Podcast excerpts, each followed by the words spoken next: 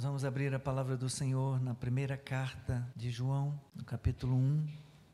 Texto da mensagem desta noite vai do versículo 5 ao versículo 10. Mas nós vamos ler a partir do versículo 1, todo o texto. O que era desde o princípio, o que ouvimos, o que vimos com os nossos próprios olhos, o que contemplamos e as nossas mãos apalparam a respeito do Verbo da vida. E a vida se manifestou e nós a vimos, e dela damos testemunho e anunciamos a vocês a vida eterna que estava com o Pai e nos foi manifestada. O que vimos e ouvimos, anunciamos também a vocês para que também vocês tenham comunhão conosco. Ora, a nossa comunhão é com o Pai e com o seu Filho Jesus Cristo. E escrevemos estas coisas para que a nossa alegria seja completa. A mensagem que dele ouvimos e que anunciamos a vocês é esta: Deus é luz e não há nele treva nenhuma. Se dissermos que mantemos comunhão com ele, e andarmos nas trevas, mentimos e não praticamos a verdade. Se andarmos na luz como Ele está na luz, mantemos comunhão uns com os outros e o sangue de Jesus, seu Filho, nos purifica de todo pecado. Se dissermos que não temos pecado nenhum, a nós mesmos enganamos e a verdade não está em nós. Se confessarmos os nossos pecados, ele é fiel e justo para nos perdoar os pecados e nos purificar de toda injustiça. Leia comigo o último versículo. Se dissermos que não cometemos pecado, fazemos dele um mentiroso e a sua palavra não está em nós. Seja abençoada a leitura da palavra. Nosso Deus, obrigado por esse momento tão sublime quando abrimos a Escritura Sagrada, abrimos a tua palavra. E agora podemos ouvir o próprio Deus falar conosco. Fala-nos, Senhor. Fala comigo agora, fala através de mim agora. Fala, Senhor, com o meu irmão da direita, da esquerda, da minha frente, da minha retaguarda. Fala agora com a tua igreja com o teu povo aqui presente. Fala-nos nós te ouviremos. E que o Senhor seja glorificado, a tua igreja seja edificada e esse servo seja usado. Em nome de Jesus, amém. Podem sentar.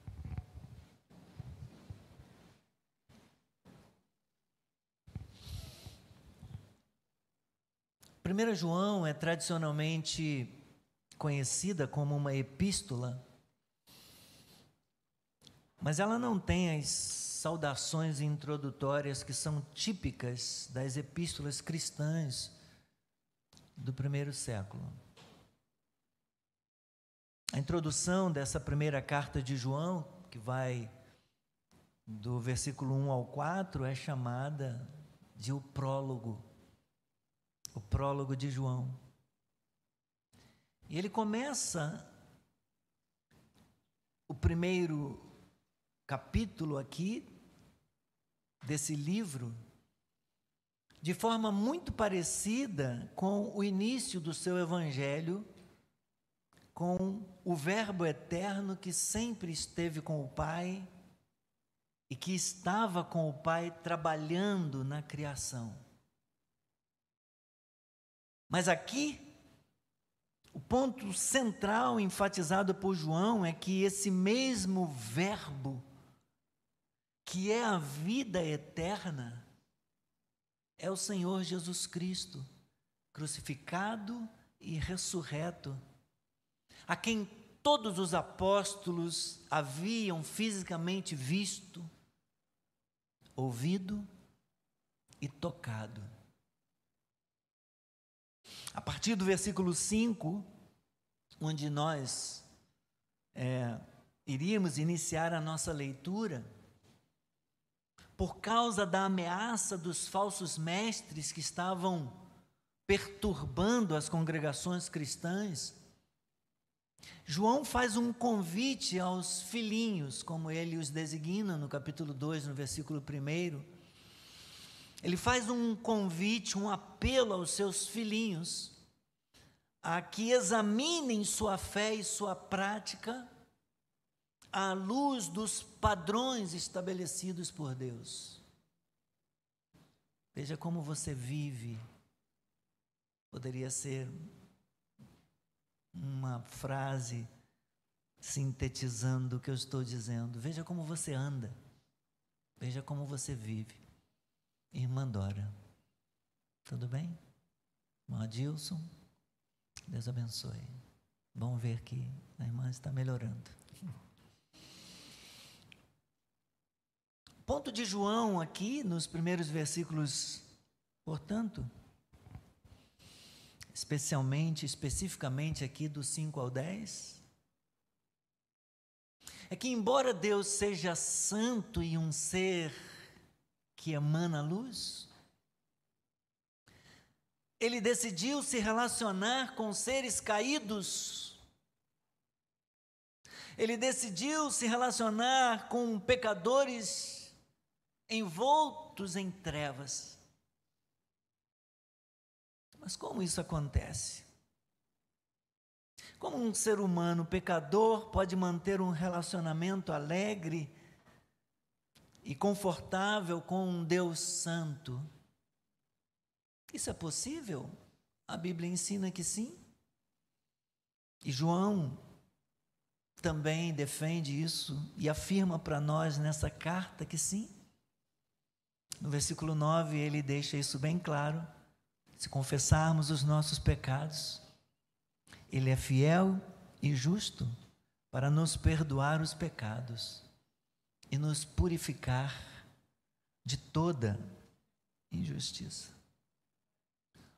João está afirmando, meus irmãos, que a base para a nossa comunhão com Deus não é a nossa falta de pecado, mas é o seu perdão que nos foi conquistado por Jesus Cristo, o Verbo eterno, a vida eterna.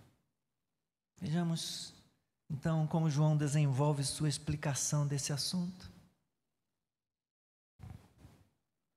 Somos convidados para viver nossas vidas num relacionamento íntimo com o Senhor, em uma proximidade confortável e alegre pelo que nós vemos aqui no registro de João. E o segredo para se alcançar este relacionamento com Deus, esse relacionamento íntimo com Deus, próximo de Deus, o, o, o, o, segredo para nós alcançarmos um tipo de vida assim um tipo de relacionamento assim com Deus, a chave para experimentarmos esse tipo de comunhão com Deus é andar na luz e não nas trevas. Isso envolve envolve escolhas. Algumas pessoas talvez afirmem estar em comunhão com Deus, embora estejam obviamente, escolhendo o pecado. E se isso acontece, essas pessoas mentem. João fala disso no versículo 6. Se dissermos que mantemos comunhão com Ele e andarmos nas trevas, mentimos e não praticamos a verdade. Andar nas trevas é, significa viver e praticar aquilo que não é a verdade. Andar nas trevas significa viver no pecado. O andar revela se aquilo que alguém defende e confessa é verdadeiro ou não.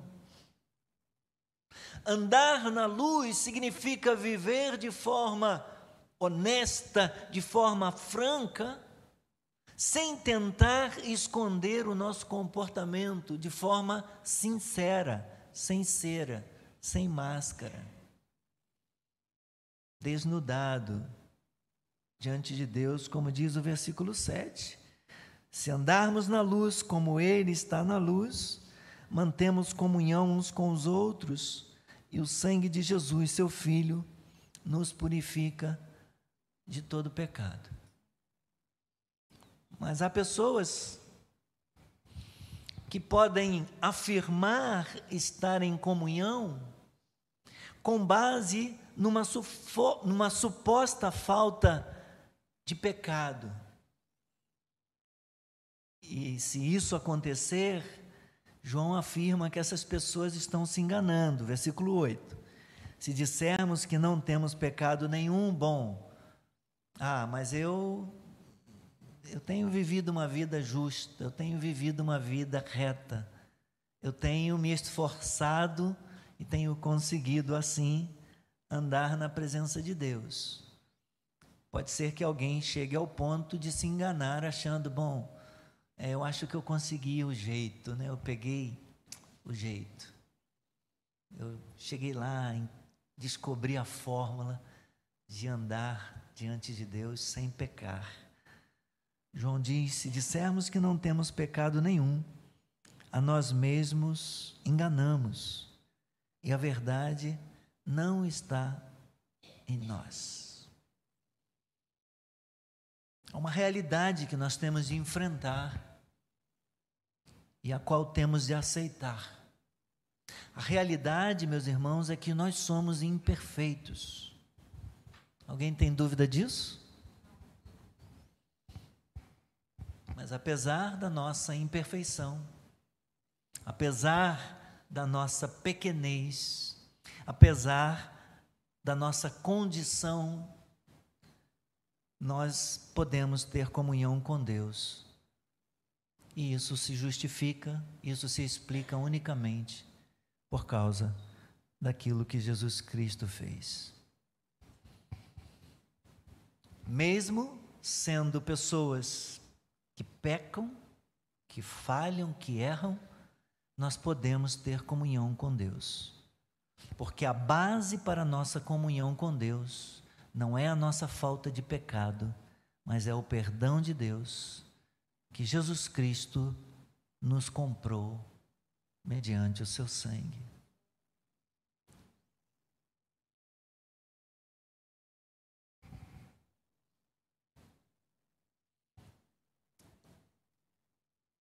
Com base no que João diz aqui, no versículo 3, onde ele diz: O que vimos e ouvimos, anunciamos também a vocês, para que também vocês tenham comunhão conosco. Ora, nossa comunhão é com o Pai e com o seu Filho, Jesus Cristo. Com base no que João diz aqui, afirma no versículo 3, é importante, meus irmãos, sabermos que ter comunhão é ter algo em comum, é compartilhar algo, ou nesse caso, compartilhar alguém. Nós compartilhamos de Cristo, nós partilhamos de Cristo, nós participamos de Cristo, nós participamos de Deus.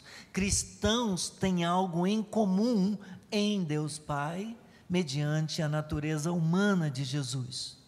Uma vez que somos todos membros de um só corpo, nós temos comunhão com todos os cristãos por intermédio de Jesus. Por isso, a comunhão é importante, por isso, a igreja é importante, como dizíamos hoje de manhã na palavra da manhã e também no curso de membresia logo em seguida.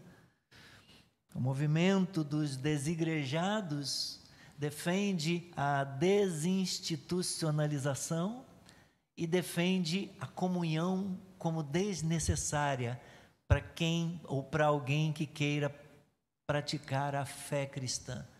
Então, esses movimentos defendem que você pode ser um crente em Jesus Cristo não necessitando necessariamente de comunhão e não necessitando, consequentemente, de uma igreja para isso. A Bíblia ensina exatamente o contrário. Nós precisamos, sim, nós precisamos é, ter comunhão, e a comunhão é necessária, a comunhão é importante, assim como a igreja também. A igreja é o corpo de Cristo, e depois você pode ler com calma Efésios capítulo 4, onde Paulo fala da dinâmica de convivência do, da igreja local, em Efésios 4, 1 a 3, e ele defende como esta igreja única, corpo de Cristo, igreja de Deus, família bendita do Senhor, ela é unida com Deus mediante Cristo no poder do Espírito Santo. É, uma vez que somos todos membros de um só corpo de Cristo, temos comunhão com todos os cristãos por intermédio de Jesus. Mas ter comunhão com Deus também envolve escolher uma direção básica para a santidade. Santidade no sentido de separação, obviamente, não de perfeição nós ainda não alcançamos a perfeição, mas nós buscamos viver uma vida separada para a glória de Deus. Ao andarmos em direção à luz, irmãos, nós podemos ver Deus e a realidade, mas também nos tornamos conscientes dos nossos pecados e das nossas falhas. O nosso andar na luz permitirá que sejamos informados de tudo quanto Deus ainda quer fazer em nós, para que nós sejamos parecidos com Cristo verdadeiramente. Não podemos viver em comunhão com Deus se vivermos se vivemos uma mentira. Caminhar na luz significa que devemos enfrentar e lidar com a realidade do nosso pecado. E como lidamos com isso? Como lidamos com o nosso pecado? Nós o confessamos. Literalmente, nós o reconhecemos. Nós reconhecemos a nossa condição de queda. Nós reconhecemos a nossa pecaminosidade. Em vez de fingir ou de escondê-los, nós os admitimos diante de Deus. E o que acontece? Por causa de Cristo, Deus perdoa os nossos pecados e nos purifica de toda injustiça. João está afirmando, irmãos, que a graça perdoadora de Deus em Cristo é poderosa para remover cada barreira entre nós e Deus a fim de que tenhamos paz na Sua presença. É por causa disso que nós podemos, vez após vez, chegar com coragem, com confiança diante do Santo dos Santos, com ousadia, diz algumas traduções, tendo ousadia, tendo intrepidez, para entrar no Santo dos Santos, pelo novo e vivo caminho, por causa daquilo que Jesus Cristo fez. Então nós podemos sim, meus irmãos, nós podemos, por causa da graça perdoadora de Deus em Jesus, nós podemos crer que Deus é poderoso para remover cada barreira entre nós e Ele, a fim de que a gente tenha paz na Sua presença. Justificados, pois, mediante a fé, temos paz com Deus por intermédio do nosso Senhor e Salvador Jesus Cristo. Mas tem mais uma promessa importante aqui. Deus não apenas vai nos perdoar, pode nos perdoar, à medida que formos confessando os pecados que nós reconhecemos em nós. Ele também pode nos purificar pelo sangue de Jesus Cristo, que é a justiça de Deus. Deus tocará os nossos desejos e motivação e nos transformará gradativamente de fé em fé, de glória em, de glória, em glória, de luta em luta, mas de vitória em vitória. Você crê? Eu me preparo para concluir. Apesar da nossa desobediência, irmãos, nossa falta de gratidão e fidelidade ao nosso Criador, o Verbo eterno não veio ao mundo para nos condenar, mas para nos salvar. Graças a Deus pelo Verbo, graças a Deus pela vida eterna. Deus vê a nossa verdadeira natureza e em Cristo Jesus ele nos revela a sua natureza, que é ao mesmo tempo justa e graciosa. Para aqueles que confessam os seus pecados, Deus é sempre fiel à sua promessa de perdoar. Isso é justo e certo por causa de Jesus, que pagou o preço da nossa culpa. Glórias a Jesus Cristo. Ninguém é ou se torna justo diante de Deus, a não ser pelo sangue de Jesus Cristo. Por isso, eu e você precisamos desesperadamente de Jesus. Corra, corra para Jesus. Vamos curvar a nossa cabeça.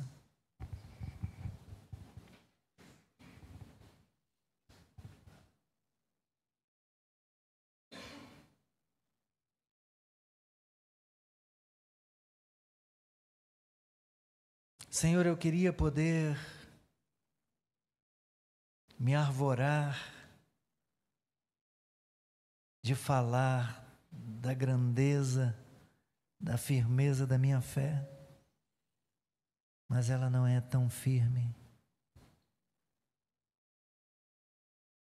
Eu preciso todos os dias de Cristo. Eu preciso todos os dias ser sustentado pela palavra de Cristo e firmado nessa rocha. Só Ele me sustenta. Eu reconheço a minha dependência. Eu reconheço são, que são verdadeiras as suas palavras quando ele disse: Porque sem mim nada podeis fazer. Se eu estou hoje aqui, e se eu posso abrir o coração e abrir a palavra para compartilhar esta mensagem, não é por virtude alguma minha, é pela graça de Jesus, somente pela graça de Jesus e pelo seu poder que me põe de pé e que me mantém de pé. Eu quero pedir a Deus que abençoe este meu irmão, esta minha irmã, que o Senhor trouxe aqui esta noite. Eu quero pedir que o Senhor perdoe os seus pecados. Eu quero pedir que o Senhor aplique, aplique a obra da cruz na vida deles. Ó Deus, e que o Senhor responda ao seu apelo e que o Senhor corresponda à sua busca. Vá de encontro, Senhor, àquele que clama hoje e que confessa, ó Senhor, a sua dependência de Ti. Oh meu Deus, revele-se, ó Deus, na vida da Tua igreja. Asperge o Teu sangue sobre essas vidas. Perdoa os seus pecados, purifica-os, salva-os, em o nome de Jesus. Amém. E amém. Bendito seja o Senhor, bendito seja o nome do Senhor, que é digno de toda adoração, de toda glória. Nós estamos encerrando aqui a palavra e a transmissão do nosso culto agora. Eu quero agradecer a sua companhia, a sua confiança, desejando que o Senhor te dê uma noite maravilhosa, um fim de noite abençoado e que o Senhor esteja com você nesta semana, te guiando se revelando na sua vida. Em nome de Jesus. Paz. Um abraço, até amanhã na oração às 19h30.